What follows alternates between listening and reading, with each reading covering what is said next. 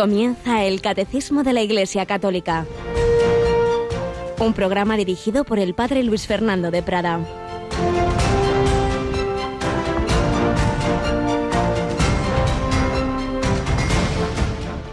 Tu presentación, Princesa María, de paz y alegría, llena el corazón. De Dios posesión y casa habitada. Eres la morada de la Trinidad. Amén. Alabados sean Jesús, María y José. Muy buenos días. Día de la presentación de la Virgen María, la Niña María. Una celebración que muchas casas, especialmente marianas, tiene pues mucha solemnidad. Por ejemplo, en colegios consagrados a la Virgen María, hoy es el día de que esas niñas, esas alumnas, están muy contentas tienen su procesión de la Niña María, se consagran a ella, pero todos nosotros debemos pedir al Señor un corazón como el de la Virgen. Fijaos si conocemos vidas de santos, de santas que desde pequeñitos han tenido esa consagración a Dios. La Madre Maravillas, Santa Maravillas de Jesús, dice que desde los cuatro años sentía la vocación religiosa y quien estas cosas le parecen absurdas, pues no, señor, claro que sí, Dios habla a los niños. Bueno, con seis años Jacinta de Fátima ya tiene la primera aparición de, la Virgen María, del ángel. ¿Cómo no? El Señor no va a poder entrar en las almas de los niños. Pues si eso es cualquier niño con que ha tenido pecado original y que en fin tiene siempre sus más y sus menos, ¿qué no sería la Inmaculada Virgen María, desde su concepción llena de gracia, como esa alma estaba ya consagrada a Dios, deseando ser de Dios, con un amor al Señor inmenso. Pues bien, sin duda, pues también sus padres la llevarían a la niña al templo y, harían esa consagración, pero luego ella pues siempre eh, tendría ese deseo de, de, de entregarse, de ofrecerse.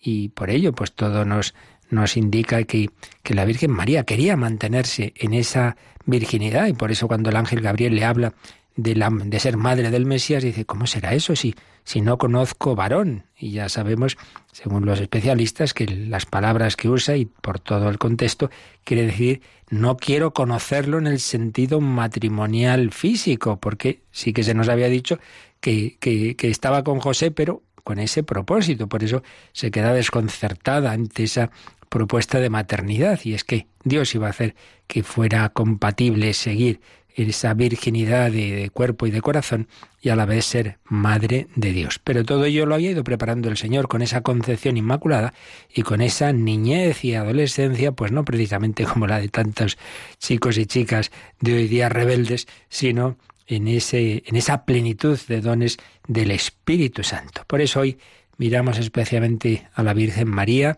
modelo y tipo de la Iglesia y por ello también de cada uno de nosotros. Podemos recordar aquel precioso lema que tenía en su vida una chica que murió también muy jovencita, está introducido su proceso, Teresita González Quevedo, que decía aquellas famosas palabras, Madre, que quien me mire, te vea, que quien me mire, te vea, que quien nos trate, con quien nos encontremos, pues nuestra vida, nuestra presencia, nuestra manera de actuar eleve sus corazones a Dios, les lleve a pensar en el Señor y en la Virgen María. A veces uno conoce chicas que enseguida uno dice esto, madre mía, que se parece a la Virgen, nos hace pensar en la Virgen María, esa pureza, esa dulzura, esa caridad, que quien me mire te vea. Y también esta radio que tiene a la Virgen María por directora, pues naturalmente toda fiesta de la Virgen es también nuestra fiesta y nos ayuda pues a seguir bajo esa mirada de María y bajo ese manto de María, ¿verdad, querida Yolanda, que tenemos aquí? Buenos días. Muy buenos días, padre. Pues sí, ahí la tenemos siempre, bueno, pues un cariño especial y además en, aquí en los estudios siempre tenemos una eh, imagen suya pues para que nos guíe eh, tanto en nuestra vida pues como en los micrófonos de Radio María. Y además fíjate que ya, bueno, queda poquito para que empecemos nuestro año jubilar vigésimo, que vamos a cumplir 20 añitos, madre mía. 20 años, eso solamente la Virgen porque guía esta, esta barca. Así es, en 20 años en España y unos cuantos más naturalmente en el mundo, cuando nació en Italia y, y, se ha ido extendiendo y sigue extendiéndose cada vez más por el mundo entero. Ciertamente inexplicable humanamente, estas son cosas de la Virgen María que así como ella, una humildita y sencillita, jovencita, de una aldeilla apenas conocida, de una nación muy pobre, pues desde luego en aquel momento nadie podría imaginar que se iban a cumplir esas palabras que ya profetizó a Isabel. Todas las generaciones me llamarán bienaventurada. Y dirían, ¿pero qué dice esta? Aquí una aldeana de, de este pueblo, de todas las generaciones del mundo entero. ¿Qué dice? Pues ya lo ves, ya ves lo que dice. Aquí 20 siglos, siglo XXI estamos ya y también le decimos, bendita tú entre las mujeres. Y bueno, y una de las mujeres que se lo dijo fue Teresa de Jesús Estamos acabando de recoger algunas pinceladas breves de una vida riquísima que podríamos estar años hablando de ella, pero bueno, un poquito, unos cuantos rasgos hemos estado recogiendo y, terminando ya esas correrías fundacionales de, de la Santa de Ávila por toda España, pues seguimos hoy. Nos queda alguna cosita más que contar de la vida también impresionante de Teresa de Jesús.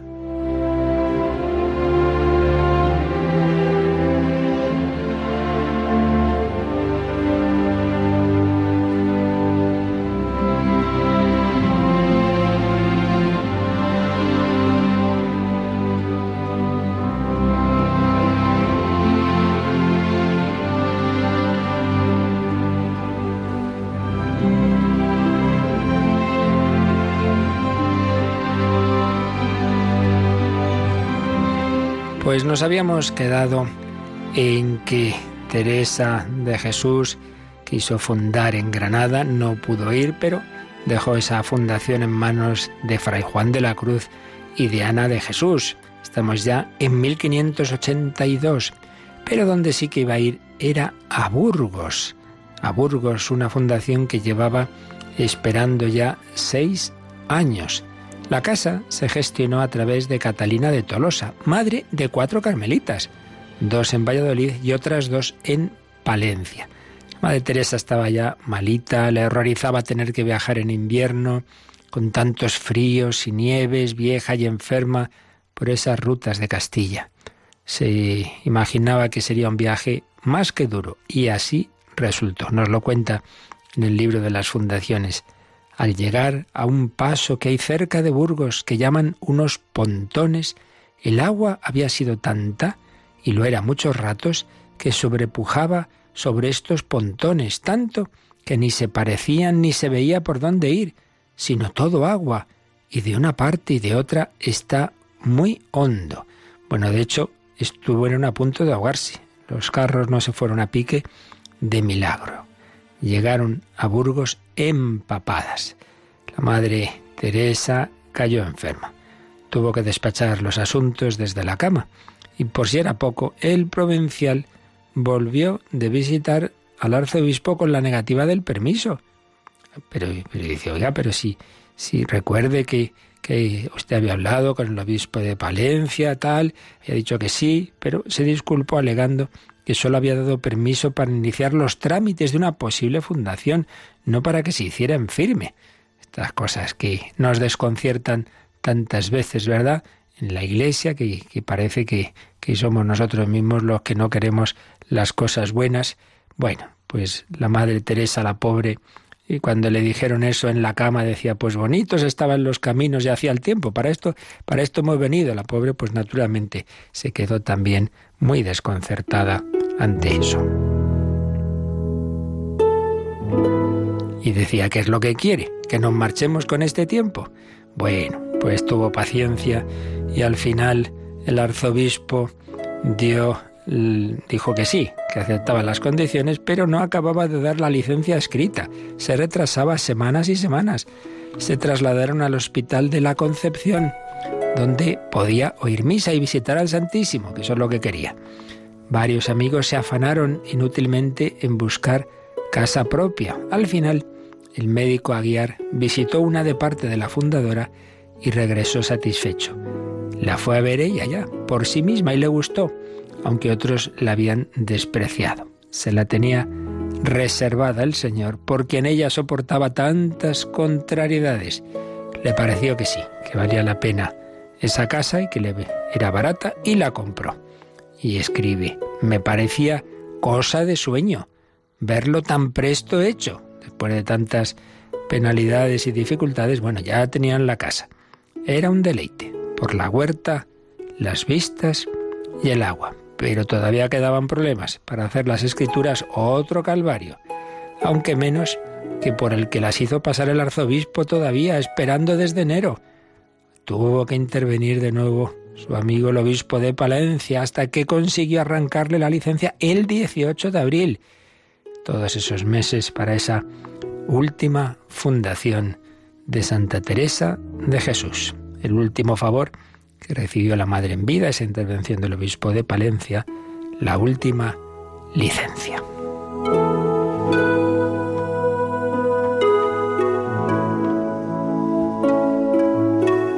Se iba terminando la vida de esta mujer enamorada de Jesucristo y a la que él también parecería desconcertante, como cuando la Virgen se sabe llamada a la virginidad y luego le dicen que tiene que ser madre y se desconcierta, pues Teresa dice, bueno, se me han llamado a la clausura, estar en recogimiento y ahora de aquí para allá en carros del norte al sur, de este a oeste, sí.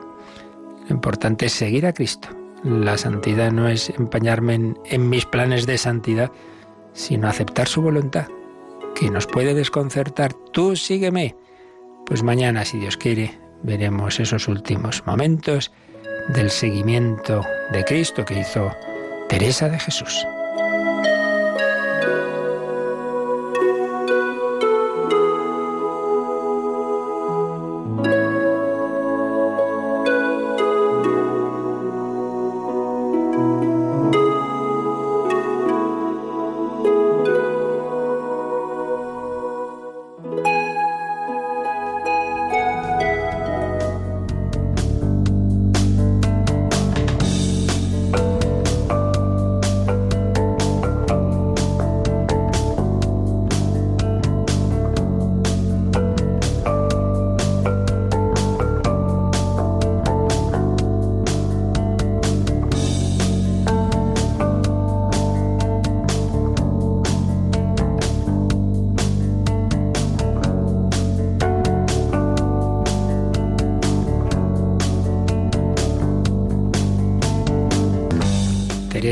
De Jesús que moriría diciendo, al fin muero, hija de la Iglesia.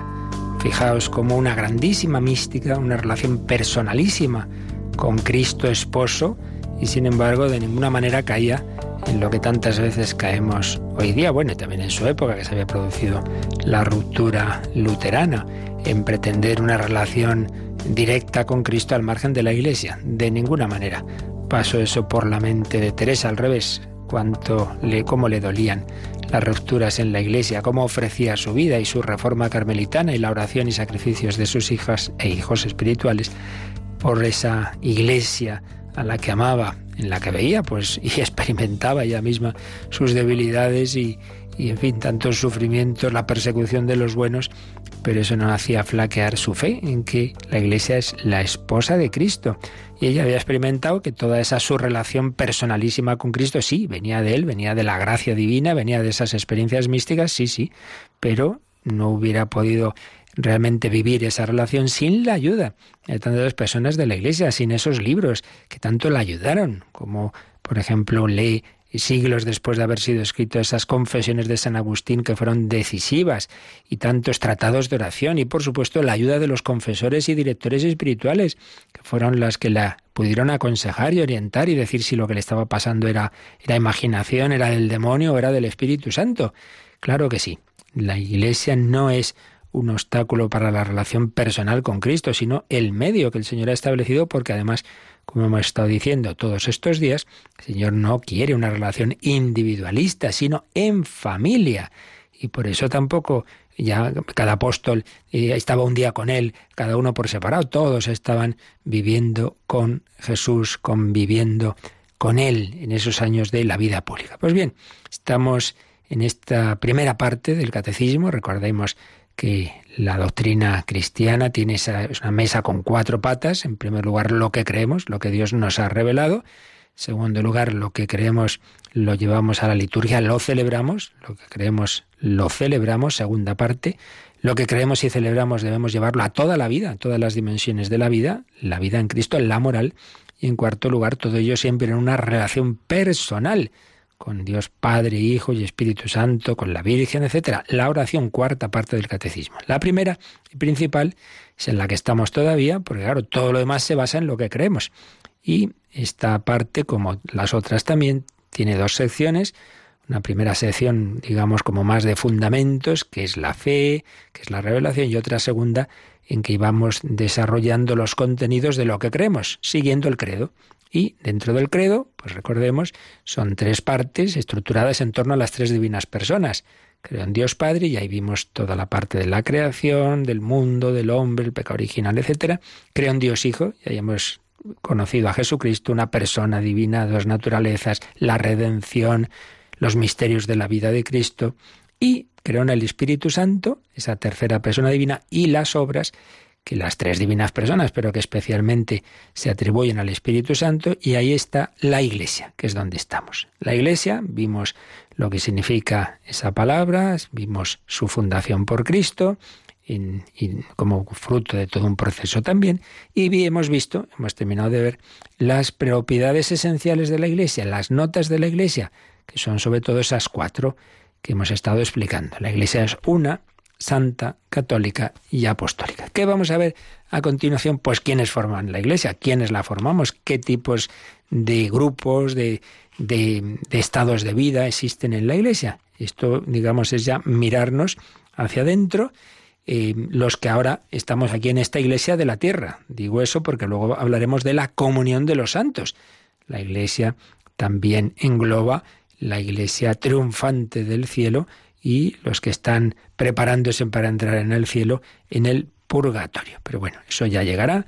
Ahora vamos a entrar en todo un apartado sobre los miembros de la Iglesia aquí en la tierra, sobre qué tipo de vocaciones hay en la Iglesia. Y eso nos va a permitir pues acercarnos a ese misterio de la Iglesia, eh, esa vocación que el Señor da a cada uno, que básicamente pueden ser en tres estados, tres estados de vida, que es la jerarquía, es decir, esos sucesores de los apóstoles, los obispos, sus colaboradores, los presbíteros y diáconos, una primera vocación. En segundo lugar, los, los que no tienen esa, esa vocación, pero son fieles de Cristo también, evidentemente, los laicos. Y en tercer lugar, aquellos que sin bueno, sin ser de la jerarquía o siéndolo, porque pueden ser también sacerdotes, están llamados a un seguimiento de la, del estado de vida de Cristo en castidad, pobreza y obediencia, lo que hoy día solemos englobar en la palabra vida consagrada. Tres estados de vida, los fieles de Cristo. Pues en ese eh, párrafo cuarto, concretamente del Catecismo a partir del número 871, entramos hoy.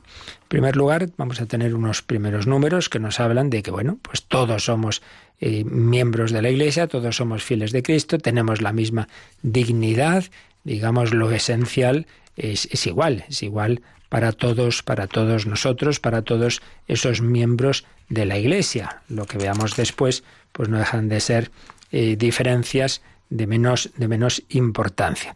Y luego pues iremos viendo cada uno de estos estados. Empezaremos por, por la jerarquía, la constitución jerárquica de la Iglesia, luego hablaremos de los fieles laicos y finalmente de la vida consagrada. Pero empezamos con estos primeros números, tres en concreto, antes de entrar en ninguno de los estados de vida, pues un poco que nos hablan en general de, de, toda, de todo ese pueblo de Dios y de quienes lo formamos. Y eso empieza, como digo, en el número 871, que, como en otras ocasiones, lo que hace es citar otro documento. Concretamente, va a ir al Código de Derecho Canónico. Tengamos en cuenta que este catecismo, lo hemos dicho muchas veces, viene a ser el catecismo del Concilio Vaticano II, así como otro gran catecismo de siglos anteriores, si este del que estamos hablando en nuestro catecismo lo promulga San Juan Pablo II, otro Papa Santo, San Pío V, promulgó un catecismo que, digamos, fue el fruto de otro gran concilio, el concilio de Trento. Pues bien, el Vaticano II, con el desarrollo que de él van a hacer los papas santos, ya San Pablo VI y San Juan Pablo II, pues mm, dio como fruto, por un lado, el catecismo, pero también un código de derecho canónico. Código de derecho canónico de 1982, si no me falla la memoria, pues también promulgado por San Juan Pablo II. Todo está unido, todo refleja, digamos, una eclesiología, una teología que eh, se convirtió en, en, ese magisterio ordinario del Concilio Vaticano II y que da lugar pues a ese código, a este catecismo, etcétera. Pues bien, el número 871 es una cita de un canon, del canon 204 del código, que hace referencia a su vez a la Constitución Lumen Gentium del Vaticano II. Leemos, Yolanda, este número 871.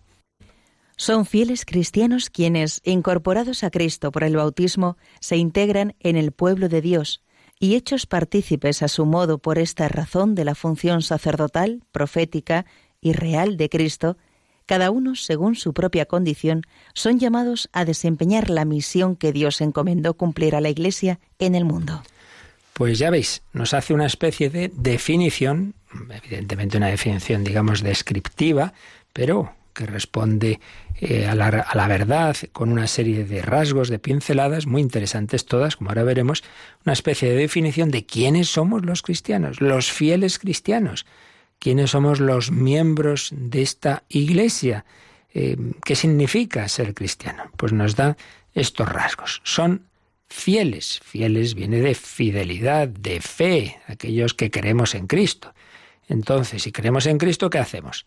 son fieles cristianos. Por cierto, recordad que la palabra cristianos nos cuenta el mismo libro de los Hechos de los Apóstoles que se empezó a usar en Antioquía.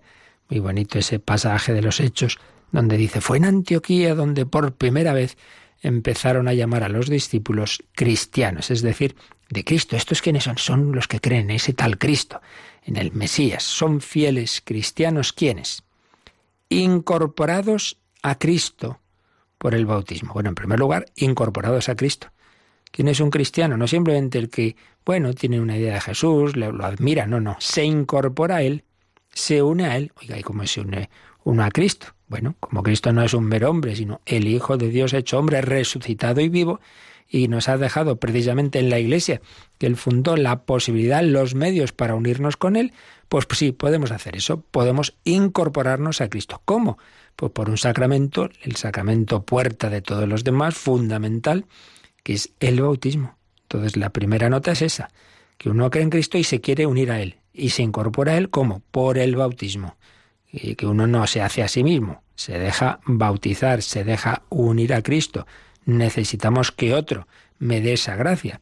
Por eso el Señor lo ha hecho así, que todos dependemos de todos. Así como uno no se engendra a sí mismo, uno no se da la vida, la tiene, se la tiene que dar Dios a través de sus padres, pues también uno recibe la vida divina porque se le comunica, se le comunica a través de la Iglesia. De nuevo vemos que no podemos separar a Cristo de la Iglesia. Si es que yo no puedo ser cristiano si no recibo el anuncio de Cristo y, y el medio para unirme con Él. Incorporados a Cristo por el bautismo. Entonces, primera nota, el fiel cristiano, pues obviamente es el que está unido a Cristo. Segunda nota, el que lo hace a través de los sacramentos y concretamente el primero y principal y puerta de todos los demás, que es el bautismo. Id y bautizad. Y yo os envío a todos los pueblos. Enseñad a todos los pueblos, enseñarles lo que yo os he mandado y bautizadlos en el nombre del Padre y del Hijo y del Espíritu Santo. Son las palabras de Jesús al final de los Evangelios, pues ese envío, esa misión eh, universal que da a los apóstoles. Incorporados a Cristo por el bautismo. Son fieles cristianos. Quienes incorporados a Cristo por el bautismo se integran en el pueblo de Dios. Otra nota. Volvemos a lo de antes. No es simplemente, bueno, estupendo, entonces yo ya, Cristo y yo unidos, ya los dos aquí solitos y allá los demás. No, porque esa unión con Cristo te incorpora a una familia.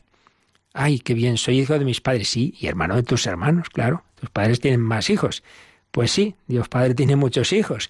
Uy, no, pero yo es que soy muy a mi aire siempre. Pues ¿qué vamos a hacer, hijo mío? Pues serás a tu aire o no serás a tu aire, pero, pero esto es una familia. Y hay que ver cómo nos cuesta, ¿eh? porque está, en esos detalles de que está uno ahí en la, en la iglesia y se pone en el banco más separado de todo el mundo. Pero hombre, que la misa es un momento de comunión. Pues no. Se integran en el pueblo de Dios. Incorporados a Cristo por el bautismo, se integran en el pueblo de Dios. Ser hijo implica ser hermano y ser miembro de este pueblo. ¿Y yo me pongo donde quiero? Pues no, Señor, te pones donde Dios te llama.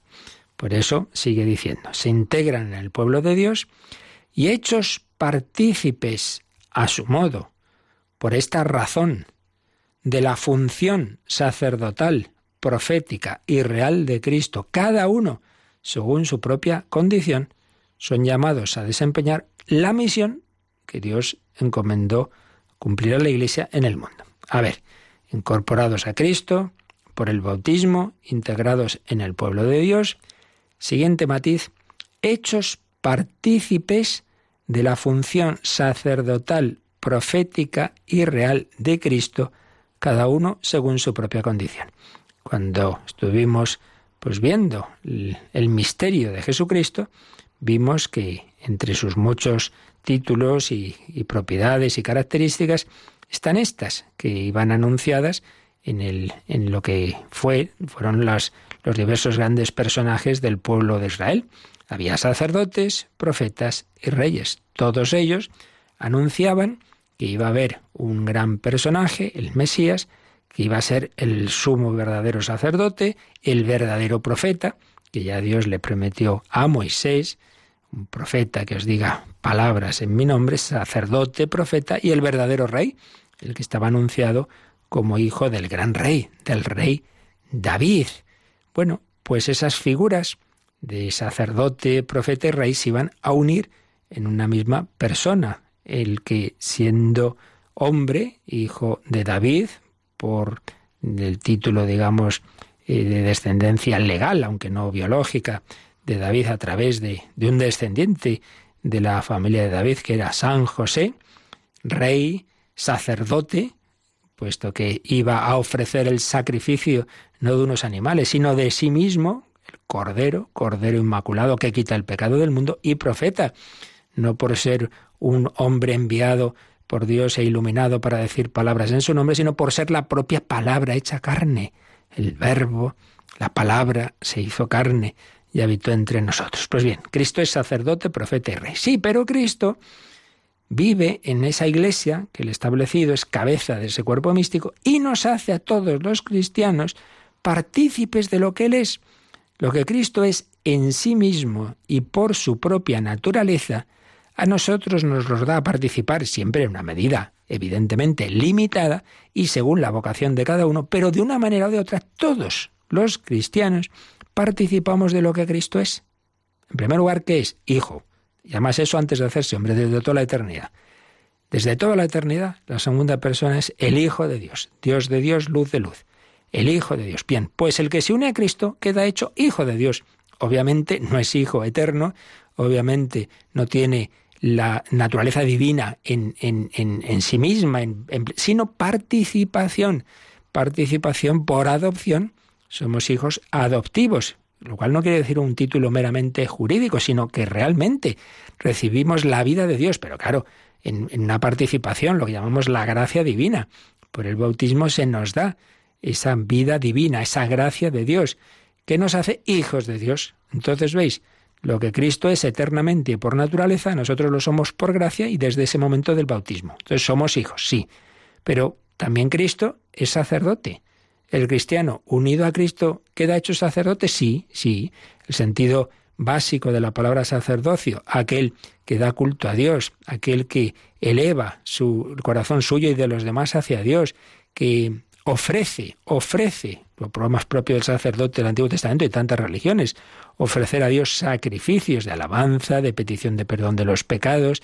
Pues sí, el cristiano debe ofrecer su propia vida al Señor cómo Cristo ofreció su vida, ofrecer pues las diversas actividades. Queda hecho sacerdote, debe rezar por los demás, claro que sí, interceder, etcétera, ya lo veremos.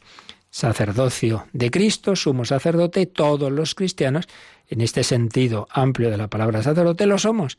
todos, no solo los que además tenemos el sacerdocio ministerial, los presbíteros y obispos, no, no, todo cristiano es sacerdote. Profeta, Cristo es el profeta, es decir, la palabra hecha carne, el que nos habla de Dios con su propia vida. El cristiano debe serlo, claro.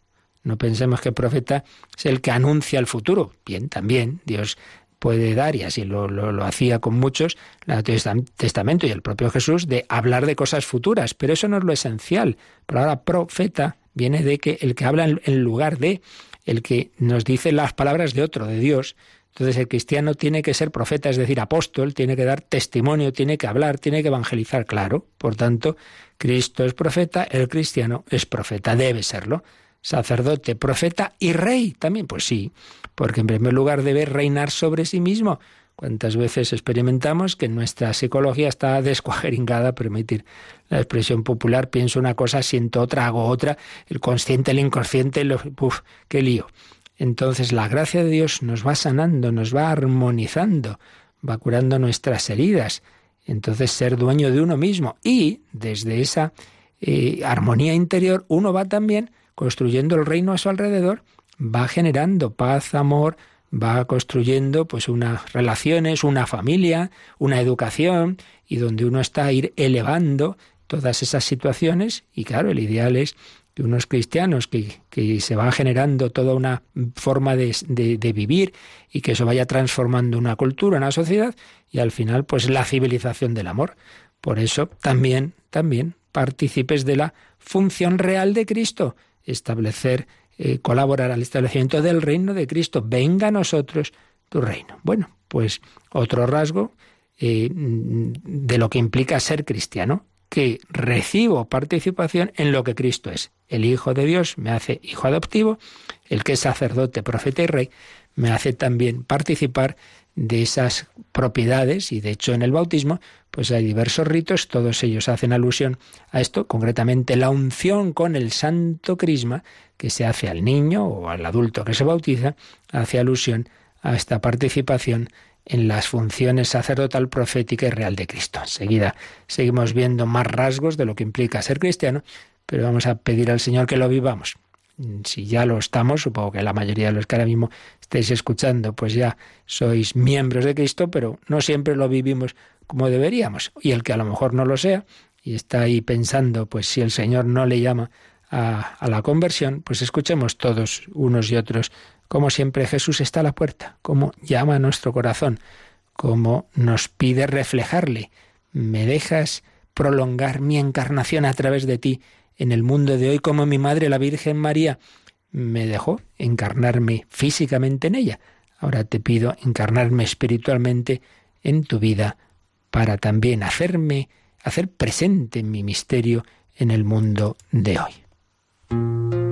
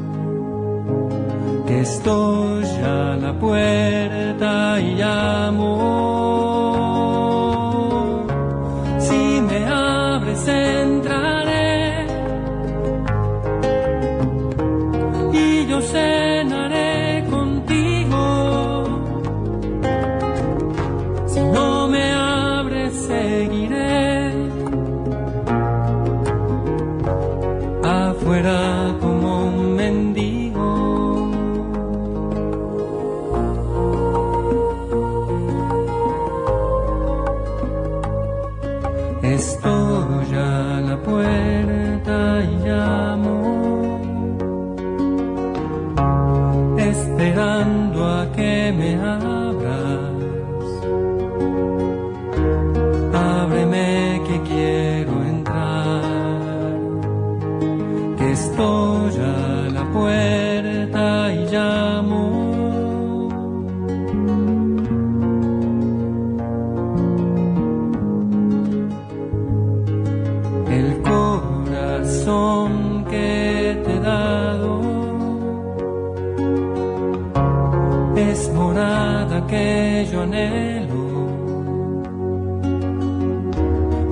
Pero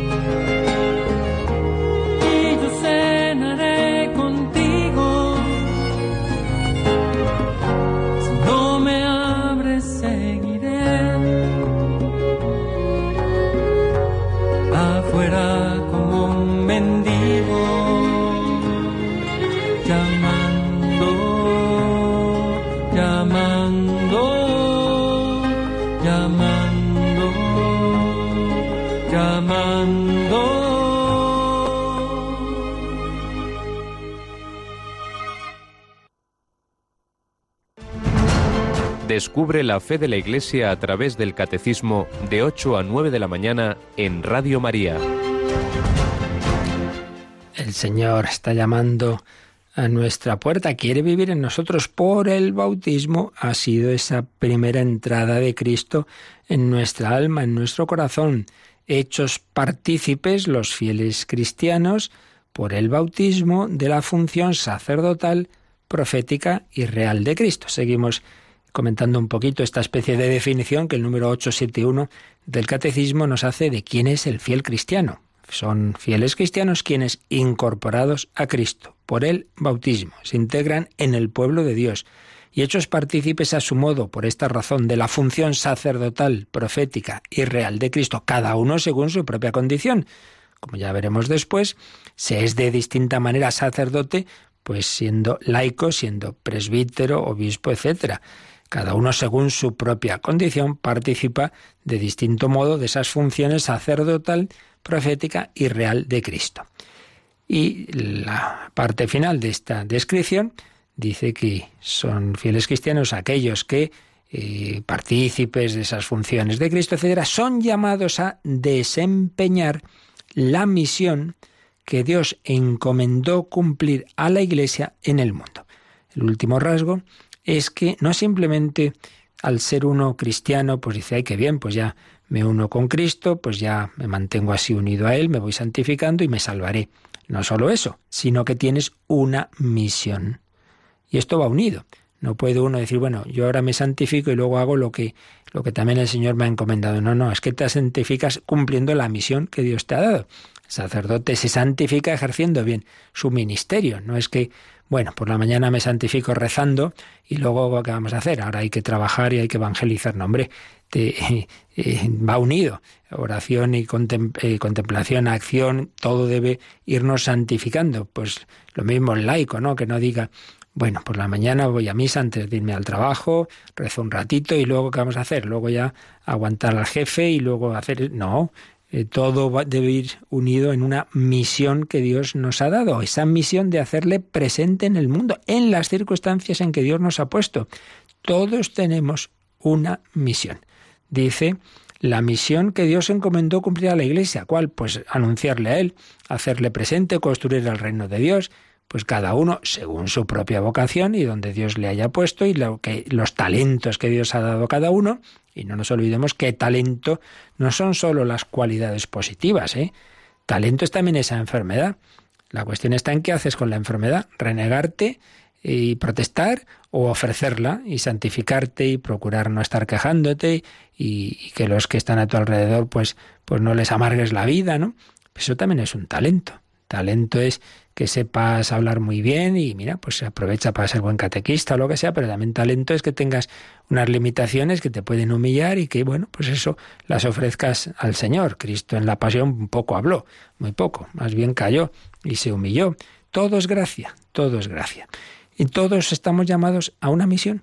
Entonces Dios te llama también a ti a evangelizar, a hacerle presente, a colaborar a la redención del mundo. Todos en primer lugar con la propia vida y por eso hacemos ese ofrecimiento de obras por la mañanita y decimos con mis obras y oraciones, sufrimientos y alegrías, todo, todo lo que hagamos unido a Cristo con espíritu misionero, apostólico, de colaboración a la redención, todo, todo sirve para esa misión de la Iglesia.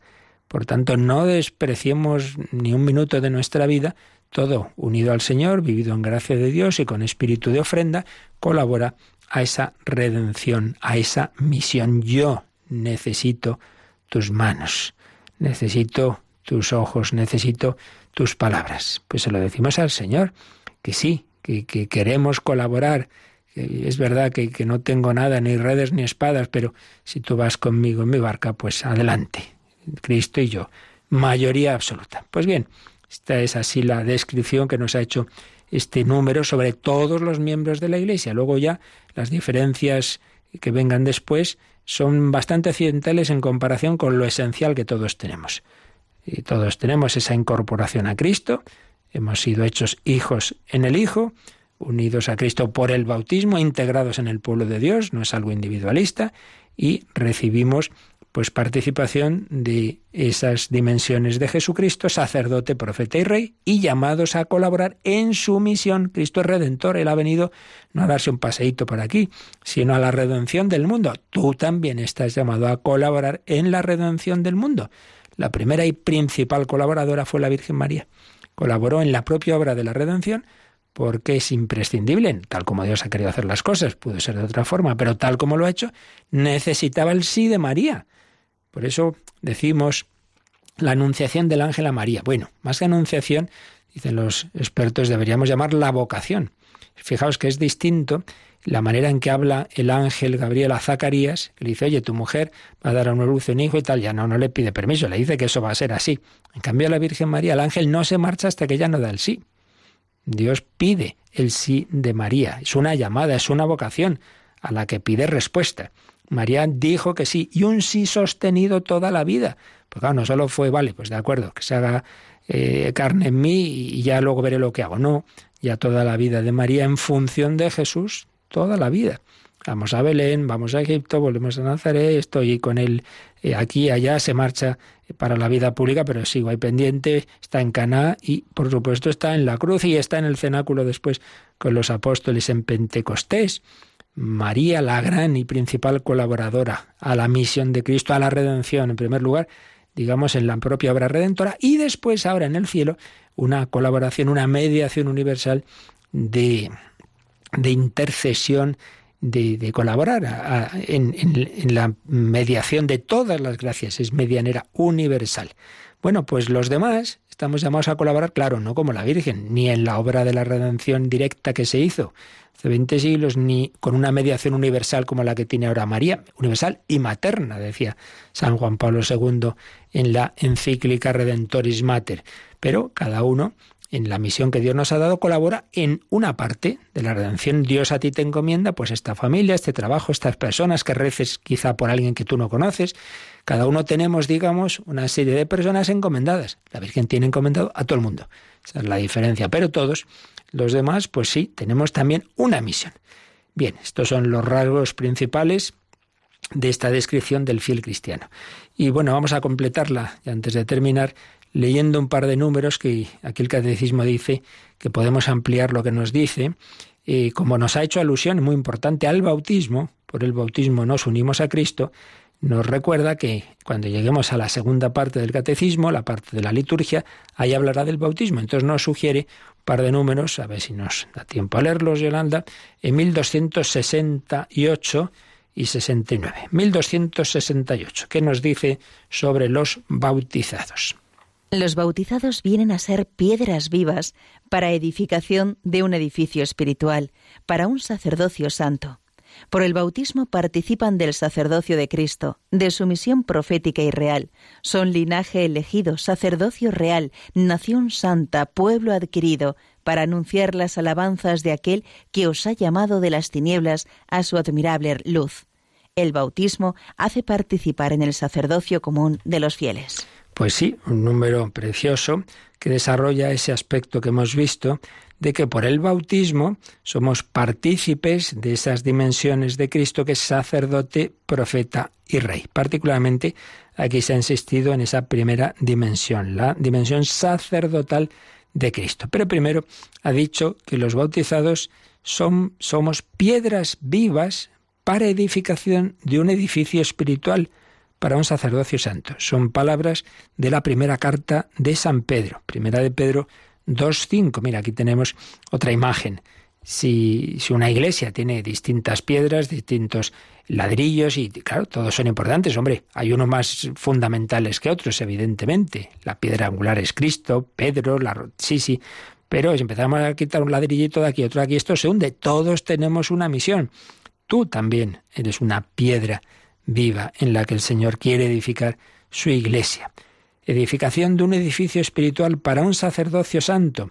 Por el bautismo los fieles participan del sacerdocio de Cristo. Y la última frase dice, el sacerdocio común de los fieles, porque se habla de dos tipos de sacerdocio. El que tenemos todos los cristianos, que es el que antes comentaba, por el que ofrecemos nuestra vida, ofrecemos las actividades diversas, oramos por el mundo entero, es el sacerdocio común de todos los fieles. Y luego está el ministerial, que es el propio de los presbíteros, que da un tipo de capacitación para hacer presente a Cristo a través de sacramentos como la Eucaristía, la confesión, otro, está a otro nivel, pero el sacerdocio común lo tenemos todos los cristianos.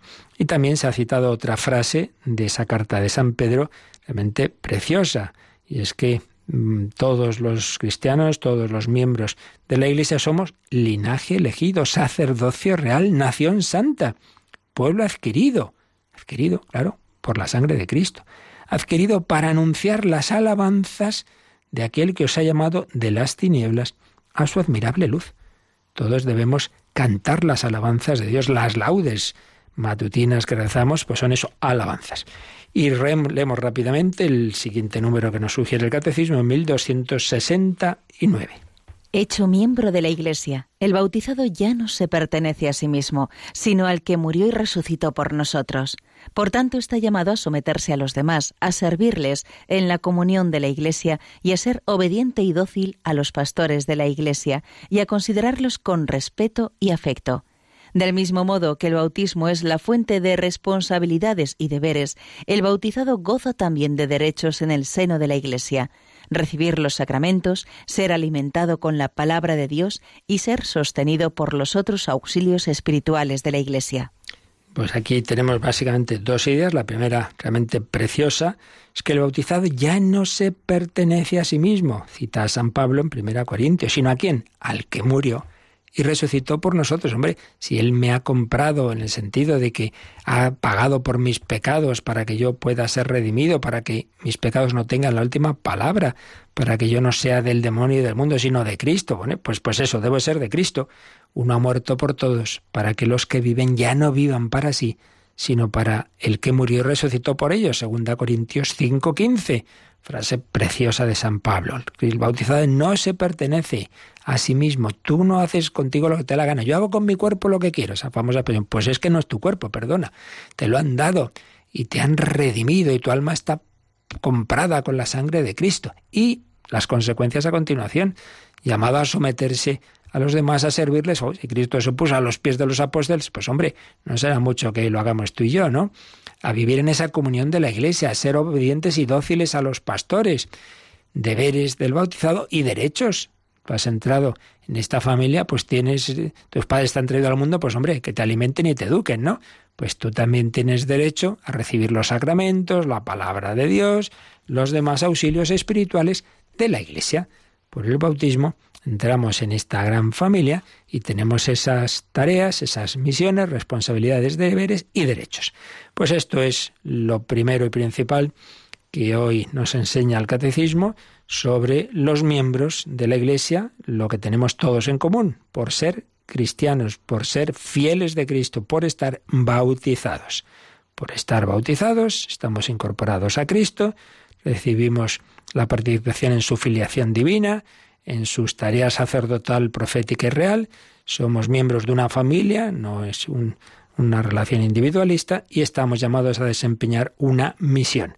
Para todo ello se nos dan los medios a través del bautismo. Entramos en esta familia y tenemos ya derecho, por así decir, a seguir recibiendo los alimentos de esa vida divina eh, que nos, se nos ha dado en germen en el bautismo, pero que hay que seguirla cuidando, alimentando y creciendo. Pues como el niño, pues eso, ya tiene la vida humana, sí, sí, pero hay que alimentarla hasta que llegue a su madurez y pueda también cumplir una misión en este mundo. Pues así se lo pedimos al Señor por medio de la Virgen María, la gran y principal colaboradora, como decíamos, la que desde su concepción ha estado entregada totalmente en su alma, en su corazón, en su vida al Señor, pues a ella le pedimos que nos ayude a vivir así, a vivir consagrados como, como ella, ojalá, si ya no como ella desde, desde pequeñitos, la niña María, por algunos santos sí, así han vivido siempre y nunca se han separado de Dios por un pecado mortal.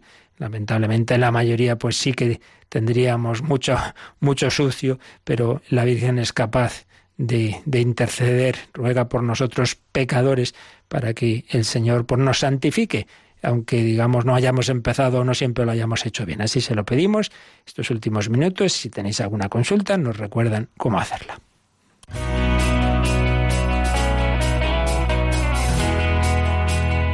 Participa en el programa con tus preguntas y dudas. Llama al 91005 9419. 91005 9419. También puedes escribir un mail a catecismo arroba radiomaria.es. Catecismo arroba radiomaria.es.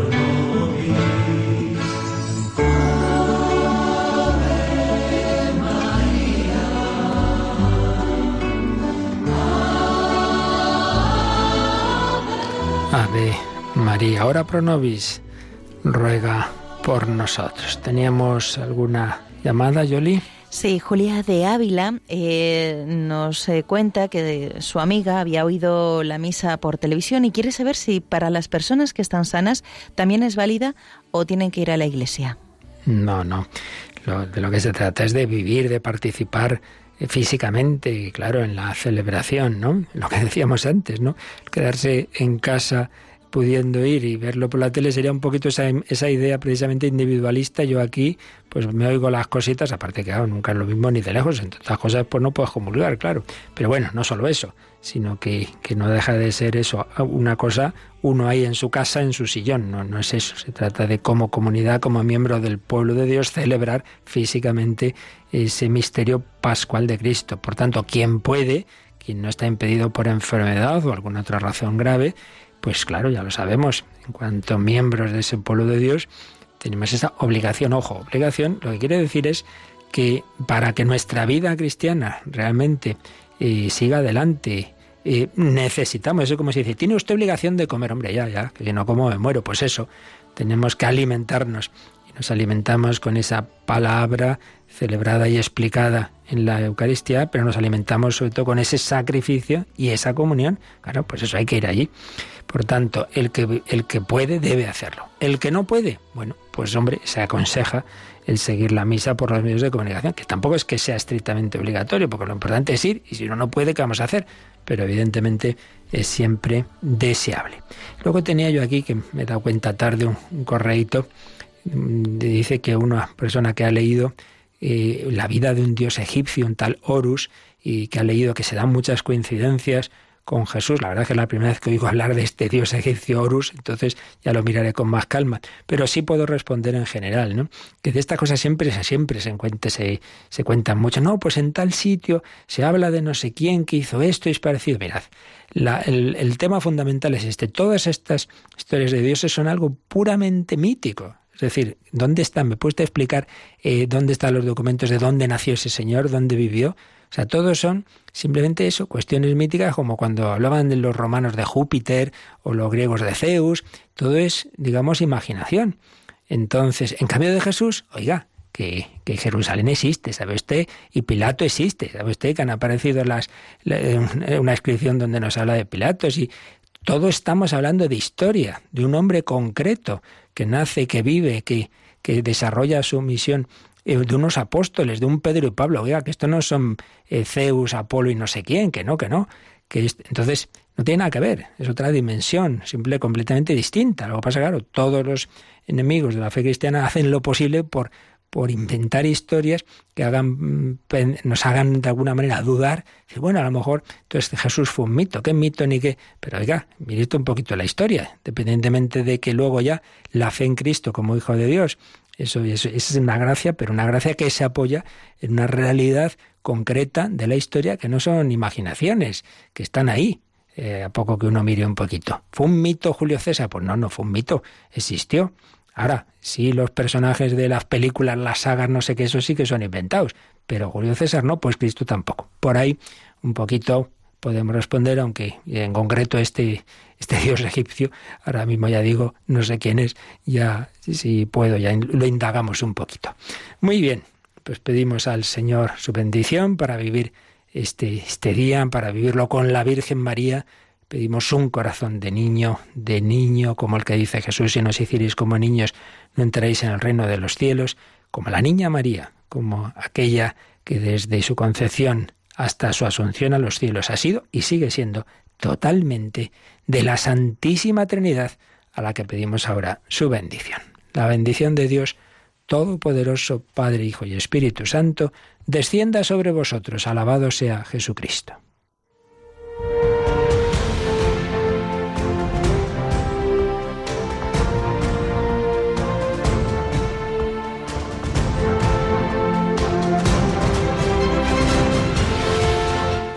Han escuchado en Radio María el Catecismo de la Iglesia Católica. Un programa dirigido por el Padre Luis Fernando de Prada.